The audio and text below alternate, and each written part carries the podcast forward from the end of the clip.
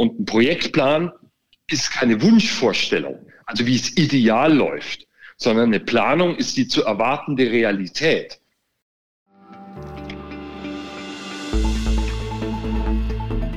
Welche Projekte müssen gesteuert werden? Welche Ressourcen müssen gemanagt werden? Welches also Projekt- und Ressourcenmanagement muss zusammengeführt werden, damit IT Erfolg hat? Was ist in der täglichen Arbeit zu berücksichtigen, damit der CIO seinen Job getan kriegt? Hier ist Go CIO, der Podcast für den CIO und alle Digitalisierungsinteressierte von und mit Matthias Hess.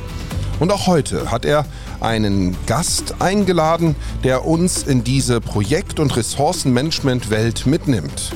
Es geht heute um ein Tool, das bekannt ist und das weiterhilft. Matthias Hess, was ist unser heutiges Thema? Ja, das heutige Thema ist Can-Do, Projekt- und Ressourcenmanagement. Und dafür habe ich heute Thomas Schlerit zu Gast, Geschäftsführer der Can-Do GmbH. Hallo Thomas. Hallo, hallo Matthias. Thomas, ich bin aktuell in zwei Mandaten tätig und in beiden ist das Thema Projektmanagement, Projektmanagement-Methodik, Transparenz äh, bezüglich der Projekte steht ganz oben auf der Agenda. Ähm, was da natürlich häufig vergessen wird, ist, sag ich mal, auch das Thema Ressourcenmanagement oder auch Portfolio-Management, äh, was ja einhergeht mit dem ganzen, äh, mit dem ganzen Themenkomplex, sag ich mal, Projekte.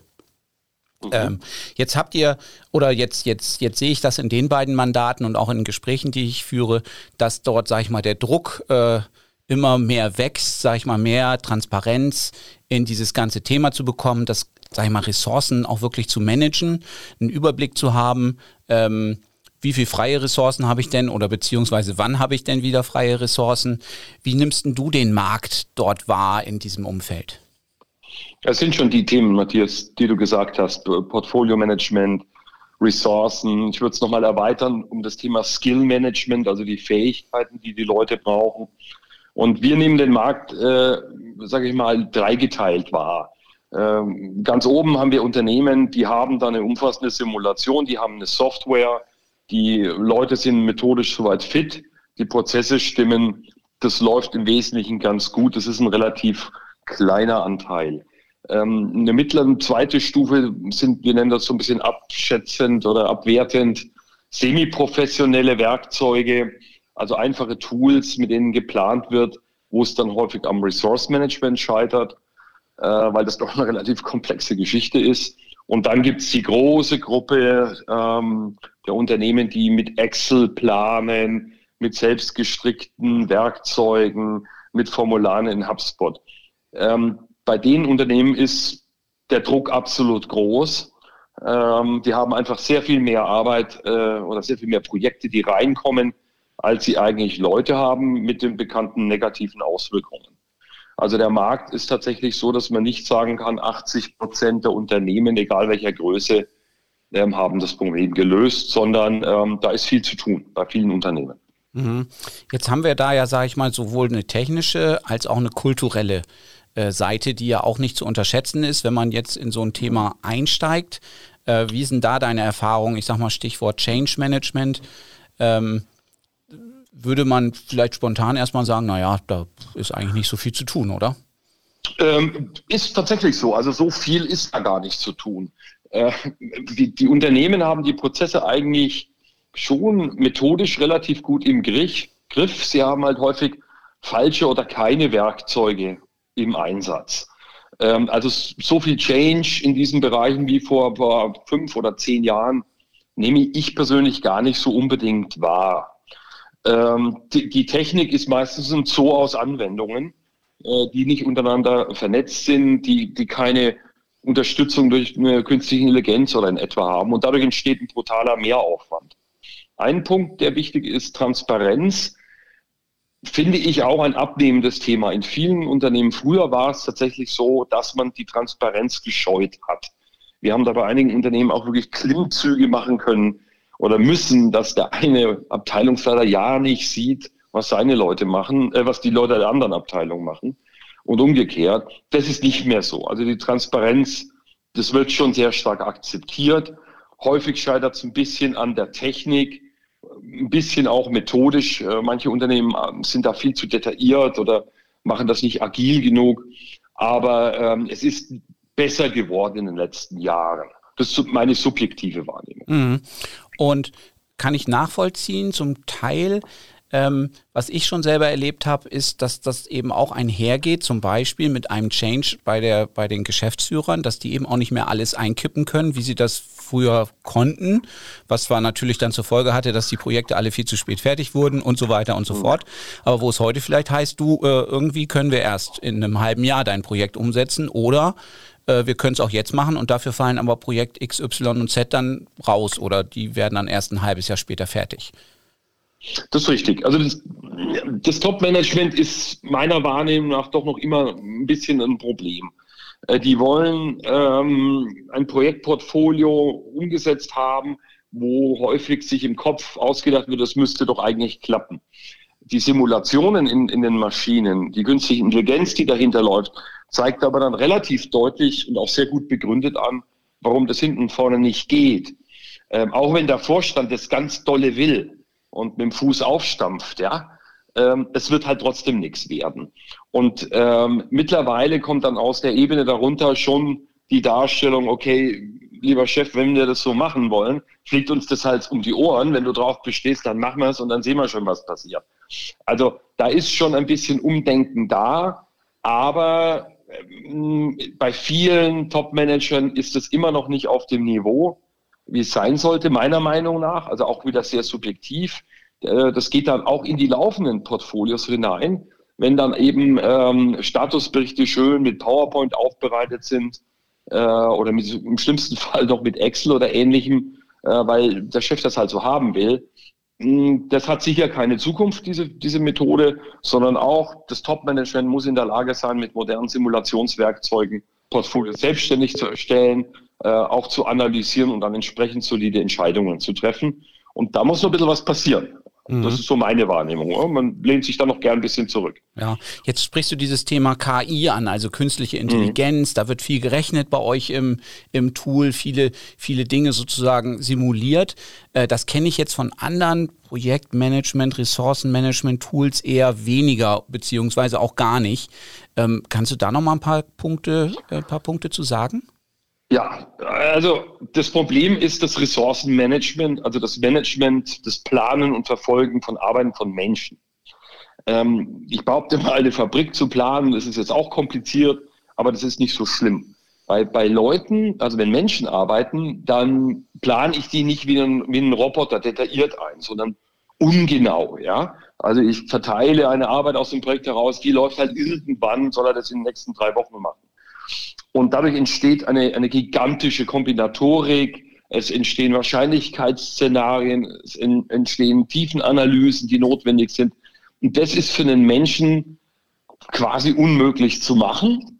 Und ähm, dazu brauche ich wirklich zum einen starke Algorithmen, die solche Szenarien überhaupt können. Also die überhaupt damit umgehen können, dass, dass ein Mensch nicht alles exakt vorhersehen kann, was er tut. Er sagt einfach, ich brauche da zwei, drei Wochen dazu und ich fange im Oktober an.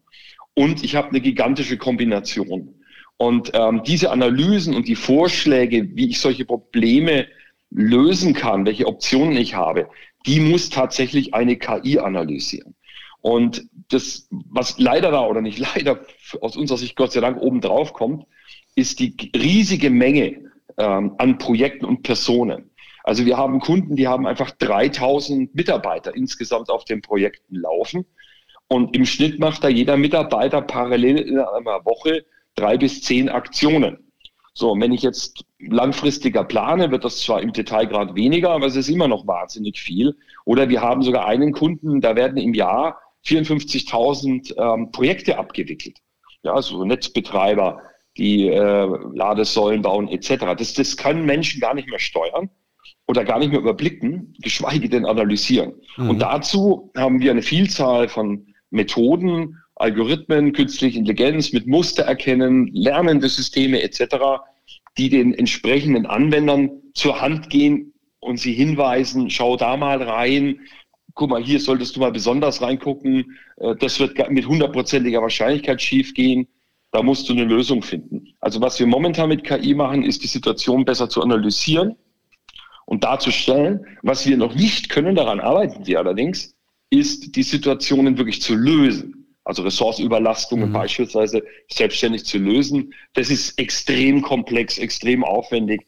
Ähm, wir hoffen, dass wir bis Ende des Jahres hier mit einigen ausgewählten Kunden schon mal erste Ergebnisse haben. Also Fazit ist, ohne KI kann ich das in einem mittelständischen oder großen Unternehmen nur mit extremen Aufwand und äh, mit hoher Fehleranfälligkeit machen. Ich brauche dazu Hochleistungssoftware mit künstlicher Intelligenz, sonst ähm, wird das nichts. Ja, also das ist auch exakt meine Erfahrung, dass eben, sagen wir, wenn man es zu grob macht, was dann auch weniger Aufwand zwar ist, aber dann, dann bringt es auch nicht so viel oder dann habe ich eigentlich auch die Übersicht nicht so, wie ich sie eigentlich bräuchte. Wenn ich es zu detailliert mache, dann bin ich den ganzen Tag eigentlich nur damit beschäftigt, das zu pflegen und zu gucken, äh, wer ist denn jetzt gerade wieder wo dran.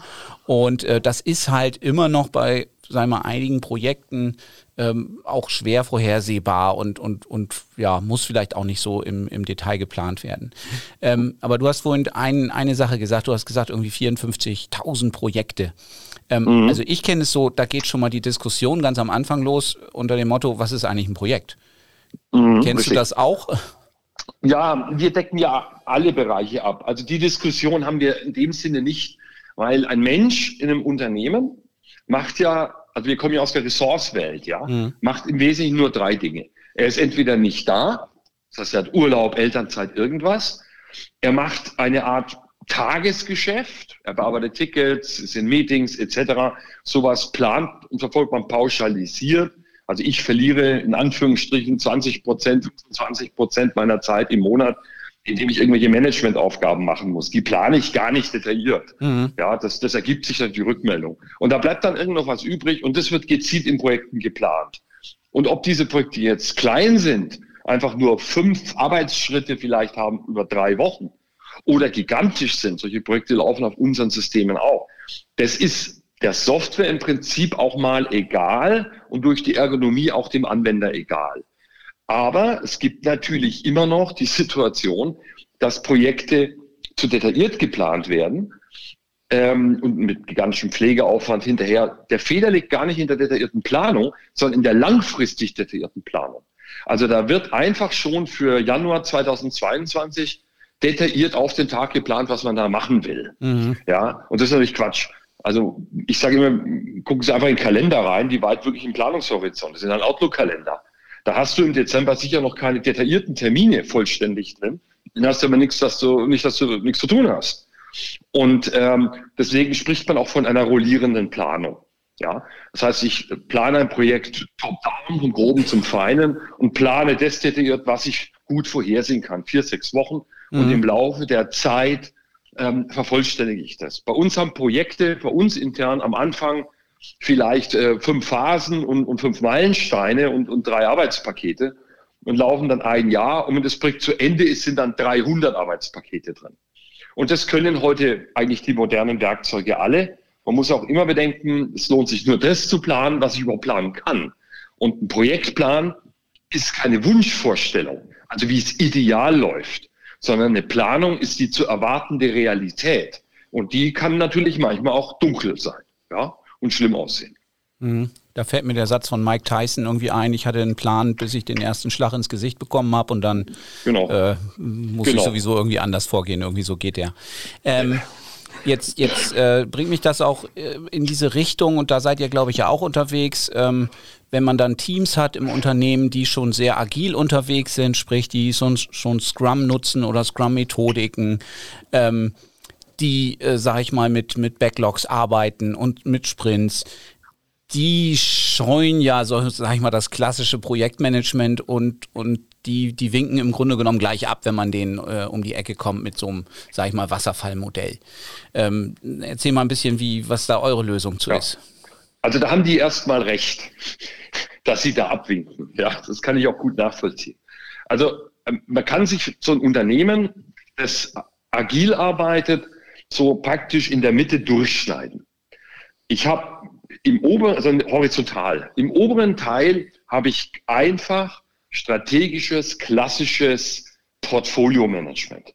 Ich muss die Projekte langfristig grob einplanen. Ich leite daraus ähm, strategische Personalentwicklung ab, die Weiterführung von Mitarbeiterskills etc. Und ich habe da Meilensteine drin und klassische Kostenverläufe etc. Also wirklich eine normale Planung, wie sie seit Jahrzehnten bewährt ist. So, aber unterhalb dieses horizontalen Schnittes kann es sinnvoll sein, agil zu arbeiten. Also nicht in einer detaillierten Wasserfallplanung. Und wir sprechen dann von einer hybriden Planung. Das heißt, der Standard im, im agilen Arbeiten ist Jira. Ähm, der Projektinitiator und der Project Manager plant sein Projekt grob, in grobe Phasen, in Meilensteine, alles, was ich erwähnt habe. Aber ab einem gewissen Punkt darunter übergibt er die detaillierte Arbeit an das Team, das agil arbeitet. Und die bauen sich ruhig ihr Backlog auf, die ähm, haben ihre Stories mit ihren Storypoints und was auch immer und arbeiten in unserem Fall jetzt in Jira. Und wir haben eine sehr, sehr, sehr intelligente Schnittstelle gebaut, die das verbindet miteinander. Das heißt, ich als Projektleiter bin weiterhin der Planer, der grobe Planer, der Controller über das Projekt und eben der Manager. Das Team selbst kann wie gewohnt mit Scrum arbeiten ähm, und muss sich da auch erstmal nicht drum kümmern, was dann auf der anderen Seite passiert. Und somit überwinden wir auch in den Unternehmen ein bisschen diesen, ja, diesen Krieg der beiden Lager. Klassisches PM Water äh, versus ähm, agil. Den Konflikt gibt's gar nicht. Beide Methoden kombiniert sind super. Sprich, die Leute, die jetzt, sag ich mal, in ihrer agilen Methode arbeiten, die merken im Zweifelsfall gar nicht, oder die, die, die merken gar nicht, dass da überhaupt noch äh, ein Can-Do im Hintergrund sozusagen läuft. Richtig, die merken das spätestens dann, wenn sie ihr manche Stories immer weiter schieben, Sprints immer weit in den nächsten mhm. Sprint und im Projekt dann irgendwann einfach äh, Meilensteine gerissen werden. Ja, oder wenn Kapazitäten überschritten werden, dann spricht der Projektleiter die an. Aber am System selber, in ihrer täglichen Arbeit, merken sie da tatsächlich nichts davon. Was wir aber zunehmend sehen, ist, dass auch die agilen Teams schon mit beiden Systemen arbeiten, weil ich in Can-Do natürlich ein Ressourcenmanagement habe. Das heißt, wenn ich mir meine Sprints fülle, muss ich natürlich darauf achten, dass der vielleicht auch Urlaub hat, der Mitarbeiter, muss er selber dran denken. Oder dass er schon einfach sich zu viele Stories reingezogen hat und, und, und. Und das bringt ihm ja in Echtzeit Can-Do. Also es ist mittlerweile fast schon üblich, dass zu so einem Sprint Planning Meeting die agilen Teams primär inhaltlich ihre Sprints füllen, aber parallel dazu, wie auf seinem Bildschirm, sich die, ihre eigene Kapazitätssituation anschauen.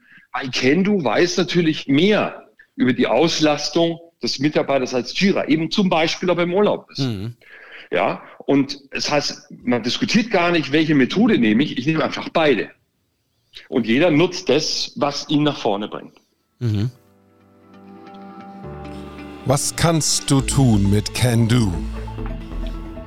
Wie steuerst du dein Projekt und Ressourcenmanagement?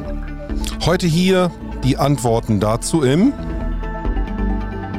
im Go CIO Podcast, den Podcast für den CIO und alle Digitalisierungsinteressierte von und mit Matthias Hess, der heute Thomas Schleret, den Geschäftsführer von Can Do, am Start hat. Ja, und Matthias, Agile, Methoden, Jira, Can-Do, all diese Tools sind dir aus deiner Praxis von so vielen umfangreichen mandatierten Projekten sicherlich ein großer Begriff. Hast du selber konkret mit diesen Tools gearbeitet? Ja, sicherlich. Ich glaube, Jira ist, ist allgemein, sei mir jetzt auch bekannt ähm, wird immer mehr auch genutzt. Äh, bei einem meiner letzten Mandate war das großflächig äh, im Einsatz. Und gerade diese, dieser Bruch eigentlich zwischen Jira-Anhängern, du hast auch gesagt vorhin, Thomas, dieser Krieg, dieser Kampf äh, zwischen diesen beiden Lagern, ähm, ich glaube, da ist Ken Du schon eine gute äh, Antwort drauf, eine gute Lösung, den, den zu äh, schlichten. Und ich glaube, das wird auch in Zukunft immer, immer wichtiger, äh, dass man das beides mit berücksichtigt, weil ja doch ähm, sage ich mal, diese agilen Methoden immer weiter Einzug halten, zu Recht auch Einzug halten ähm, und die Tools sich dann natürlich perfekt ähm, ergänzen. Ich würde ganz gern noch mal kurz auf diesen Begriff Skill Management kommen, weil da hatte ich jetzt auch gerade, wurde ich damit konfrontiert, dass gesagt wurde, naja, müssen wir jetzt auf Mitarbeiterebene planen ähm, oder können wir nicht auf Rollenebene planen? Ähm, sprich, ich habe einen Senior Consultant, äh, hast du nicht gesehen. Ähm, und da kam die Antwort, naja, jeder bei uns ist schon eher individuell mit seinen Skills, den kannst du eigentlich gar nicht in so eine Gruppe reinstecken, weil wir gar nicht die Größe haben, dass wir sagen, wir haben immer zehn Java-Entwickler, keine Ahnung, und, und 20 davon, äh, sondern das sind eigentlich fast alles Einzelkämpfer. Wie, wie erlebst du das, Thomas? Mhm. Man muss vorausschicken, dass man ein bisschen unterscheiden muss zwischen Skills, also Fähigkeiten, und Rollen. Mhm. Ähm, ein, ein Mensch im Unternehmen kann mehrere Rollen ausfüllen, ähm, ist aber nur in einer Rolle in einem Teil des Projektes aus dem gesamten Projekt. Da ist er einfach Senior Manager. Skills sind wirklich Fähigkeiten, die ich auch kombiniert einsetzen kann. Das heißt, ich kann sagen, ich brauche einen Java, äh, jemand, der Java Senior Entwicklung kann, der, was weiß ich, Amazon Web Service kann und äh, Englisch spricht. Also das sind dann wirklich inhaltliche Fähigkeiten. Ähm, also dazu muss man unterscheiden. Wir können beides auch simultan nebeneinander kombiniert. Das ist, sage ich mal, notwendig. In den Unternehmen ist, an vielen Unternehmen ist es so, dass gerade, wir haben einige Kunden aus dem Automotive-Bereich etc., dort findet eine, ja, eine Veränderung der Fähigkeiten statt. Die, das heißt, sie wechseln die, die technologischen Themen. Ich brauche neue Fähigkeiten, auch in IT-Bereich. Man muss Cloud-Wissen jetzt haben oder über Mobile, Apps etc. pp. Und das heißt, es sind neue Skills notwendig, die ich brauche im Unternehmen für gewisse Projekte, die ich möglicherweise gar nicht habe. Dadurch nimmt ähm, der Bedarf an einer Skill-Software, einer Skill-Management-Software ähm, nach unserem Erachtens deutlich zu. Also vor vier, fünf, sechs Jahren hat eigentlich kaum ein Kunde wirklich mit Skill-Management gearbeitet. Ähm, mittlerweile nähert sich das sicher den 50 Prozent. Also das wird ein Thema sein in der Zukunft äh, für alle Unternehmen, dass ich ein Projektportfolio für die nächsten Jahre nicht nur mit Köpfen belege oder mit Teams, ähm, sondern wirklich sage, ich brauche hier Skills, ich brauche hier jemanden, der oder mehrere Leute über diese Fähigkeiten verfügen. Und das System sagt mir dann, davon hast du halt nicht genug. Und ähm, deswegen wird das sehr stark an Bedeutung zunehmen oder hat schon eine hohe Bedeutung heute in den Unternehmen. Und es werden dort ähm, üblicherweise, hm, wie soll ich sagen, möchte nicht sagen Fehler gemacht, aber man macht das auch wieder viel zu aufwendig. Ja, man nimmt dann, was weiß ich, die ursprüngliche Stellenbeschreibung und da kann der Vorstand konnte dann auch Kobold programmieren, also nimmt man sowas rein, was natürlich kein Mensch mehr braucht. Also auch hier ist weniger mehr, aber momentan glaube ich schon, dass das ganze Thema Skill Management extrem wichtig ist mittlerweile im Unternehmen. Da geht es auch um Qualifizierung der Belegschaft. Muss ich denn alles fremd einkaufen? Dass ich, wenn ich das Know-how nicht habe, kann ich besser meine eigenen Leute weiterzubilden. Und solche Fragen beantwortet das System dann. Also Skill Management ist ein unverzichtbarer Teil strategischer Planung und auch operativer Planung in den Unternehmen. Mhm. Jetzt ist das natürlich schon ein ganzer Berg an, an Aufgaben ähm, oder an, an Themenbereichen, Skillmanagement, Ressourcen, Projektmanagement und Portfolio-Management. Wie, wie ist denn was wäre denn eure Empfehlung für jemanden, der jetzt das hört und sagt, Mensch, ja, genau, da habe ich auch noch gewisse Defizite. Ähm, wie wäre denn eurer Meinung nach so eine optimale Einführung mhm. eines Kunden, sagen wir mal, der bisher mehr oder weniger mit Excel äh, das Ganze managt? Also es ist ja so, dass die Unternehmen nicht nichts haben. Mhm. Die haben heute schon Projekte, äh, die haben eine gewisse Arbeitsmethodik, eine Struktur, ähm, das liegt dann gut. Im schlimmen Fall liegt es halt dann nur in Excel vor, aber man hat häufig ein SAP mit den Personaldaten, ein, was weiß ich, ein Salesforce, ein HubSpot, ähm, wo die Demands von vorne reinkommen. Also man hat da schon relativ viel. Mhm. Ähm, was wir bei, bei klassischen Rollouts machen, sind, ist eigentlich der Top-Down-Ansatz. Also im Prinzip ist die Welt am Anfang erstmal leicht. Wir, wir holen die ganzen Ressource-Daten rein, die liegen in aller Regel digital vor. Es, von den Systemen, die ich eben erwähnt habe, die werden sofort rein importiert und per Schnittstelle aktuell gehalten. Und dann definiert man sich erstmal die mehrere Portfolios, welche Projekte laufen denn. Wie heißen sie? Wann haben wir angefangen? Wann wollen wir fertig sein? Wer ist da grob drauf? Dann baue ich als zweites mal die Projekte auf, die ich strategisch machen möchte. Das sind dann Simulationen. Die lege ich einfach oben drüber. Das ist alles extrem grob. Aber damit habe ich schon mal einen Grundstock gelegt. Damit bin ich schon mal so weit, dass ich sagen kann, ich habe mal aus der Geschäftsleitungssicht, ich habe einen Überblick, was läuft, wer, wer arbeitet in welchen Projekten bisher, wenn ich es auch nicht im Detail weiß und was kommt in der Zukunft. Also, und dann beginnt, wenn ich kurz fragen darf, so Richtung, ja, das ist dann jetzt Projektmanagement mit so ein bisschen Ressourcenmanagement. Genau, Portfolio-Management mit Ressourcenmanagement, mhm. gar nicht so detailliert, ähm, sondern wirklich echt grob. Ja, und das ist war für viele Unternehmen schon mal ein Fortschritt. Man glaubt mhm. das kaum. Ja. Da haben, der, der CIO hat zum ersten Mal einen echten Überblick über alle laufenden Projekte. Man sieht dann auch Risiken schon, wo gibt es Überlastungen etc. Und dann im Laufe der Zeit beginnt man top-down diese Projekte sinnvoll zu detaillieren. In Phasen, in Meilensteine. Man hängt ein Jira dran, da sind dann die Epics schon drin. Das ist aber ein rollierender Prozess. Das heißt, ich will, was man eigentlich nicht machen sollte, ist sich Monate, Jahre lang hinsetzen und irgendwelche theoretischen Prozesse, wie plane ich, wie verhalte ich mich etc. zu dokumentieren, sondern wirklich das auch ein bisschen agil zu machen. Ähm, ich versuche die Leute immer ein bisschen davon wegzubringen, wenn sie sagen, also bei uns im Haus muss alles einheitlich laufen. Alle Projekte müssen einheitlich bis runter geplant werden. Warum eigentlich? Es mhm. gibt Projekte, da ist ein detaillierterer Ansatz sinnvoll. Es gibt andere Projekte, da ist er weniger sinnvoll. Manche arbeiten nur nach Wasserfall, manche arbeiten auch nur agil. Ja, und die, die Systeme können das heute. Ja, ich habe da eine ganz andere Dynamik, als wenn ich sie mit, mit einfachen Tools wie Excel oder so habe. Also wir empfehlen immer so eine Top-Down-Darstellung. Es gibt eine Ausnahme, wo es anders ist. Da haben wir momentan sehr viel. Das sind Unternehmen, die ein oder mehrere Jira-Server im großen Stil im Einsatz haben und die da Schwierigkeiten haben wegen der Größe, wegen der Kapazität etc. Wir können mehrere Jira-Server praktisch in eine Kendo-Welt migrieren. Und die lebt dann auch. Also das wird aktuell gehalten. Das heißt, wir holen uns alles, was Jira hat und erzeugen daraus Portfolios, Projekte, Arbeitspakete, Kapazitäten etc. pp. Und das auch mit mehreren Jira-Servern gleichzeitig und das Ganze auch in Echtzeit und das bleibt auch.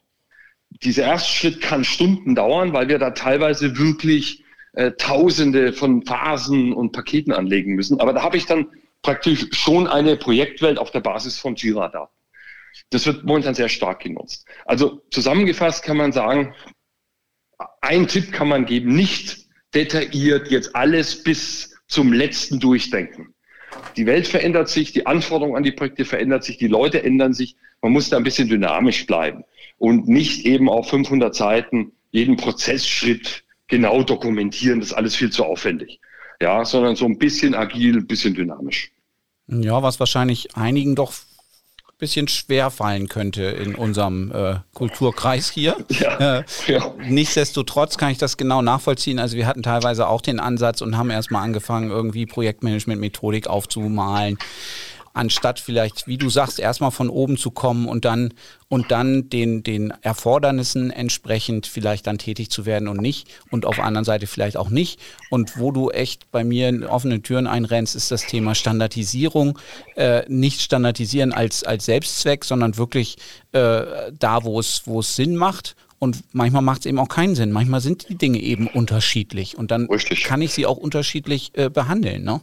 Also da, äh, da, da, bin ich auch häufig, äh, ja, das treffe ich nicht immer auf offene Ohren mit solch einem, mit solch einem Statement. Wie auch Also viele, viele, viele haben noch so die, die Microsoft Projects so vor zehn Jahren im Kopf. Ja, oder irgendwelche Wahnsinns-Excel-Listen mit 10.000 Makros drin. So ist die IT-Welt heute nicht mehr. Die Systeme sind viel dynamischer, sind easy to use, sind browserbasiert. Ähm, da muss man sowas auch gar nicht mehr machen. Und eins darf man auch nicht vergessen. Äh, wir reden ja hier eigentlich nur davon, wer macht was wann. Also mhm. mehr ist das ja unterm Strich ist es ja nicht mehr. Ja, äh, da kann man natürlich eine, eine Riesenphilosophie draus basteln.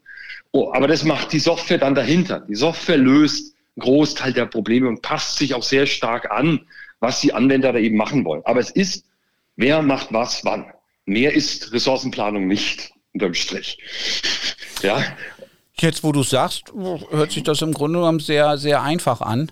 Ähm, ich, ich fasse mal zusammen, äh, was wir heute so oder was wir gerade so besprochen haben zum Thema Projekt, Ressourcenmanagement. Damit, das war so mal meine Überschrift, das haben wir dann mal erweitert um Portfolio, Skill Management, um KI-Methoden, äh, um eine, sag ich mal, äh, wenn ich das richtig verstanden habe, auch eine hoch, hoch integrierte ähm, Software, Can-Do, die, sag ich mal, in verschiedenste Systeme oder sich aus verschiedensten Systemen auch Informationen holt ähm, die auch beide Welten sozusagen bedienen kann, die Welt der Wasserfallmethodik äh, und die, die Welt der Scrums und Sprints und, und äh, Stories, äh, wie du erzählt hast. Und was ich besonders spannend fand, ist wirklich dieses Thema, wie gehe ich denn daran? Und dass ich eben nicht diese Detaillierung vorher vornehme, sondern erstmal sage, komm, wir bringen da jetzt erstmal die Infos rein, die ich sowieso schon habe. Äh, und da bin ich bei dir, das äh, haben sicherlich viele Unternehmen mehr, als sie vielleicht am Anfang denken an Informationen. Und am Ende, ja, muss man vielleicht sagen, es ist tatsächlich, wer macht was wann. Äh, darauf ist das zurückzuführen, auf den Punkt zu bringen. Ähm, ich glaube, das ist eine, das ist eine gute, eine gute Zusammenfassung in Summe von, von unserem heutigen Podcast hier. Prima.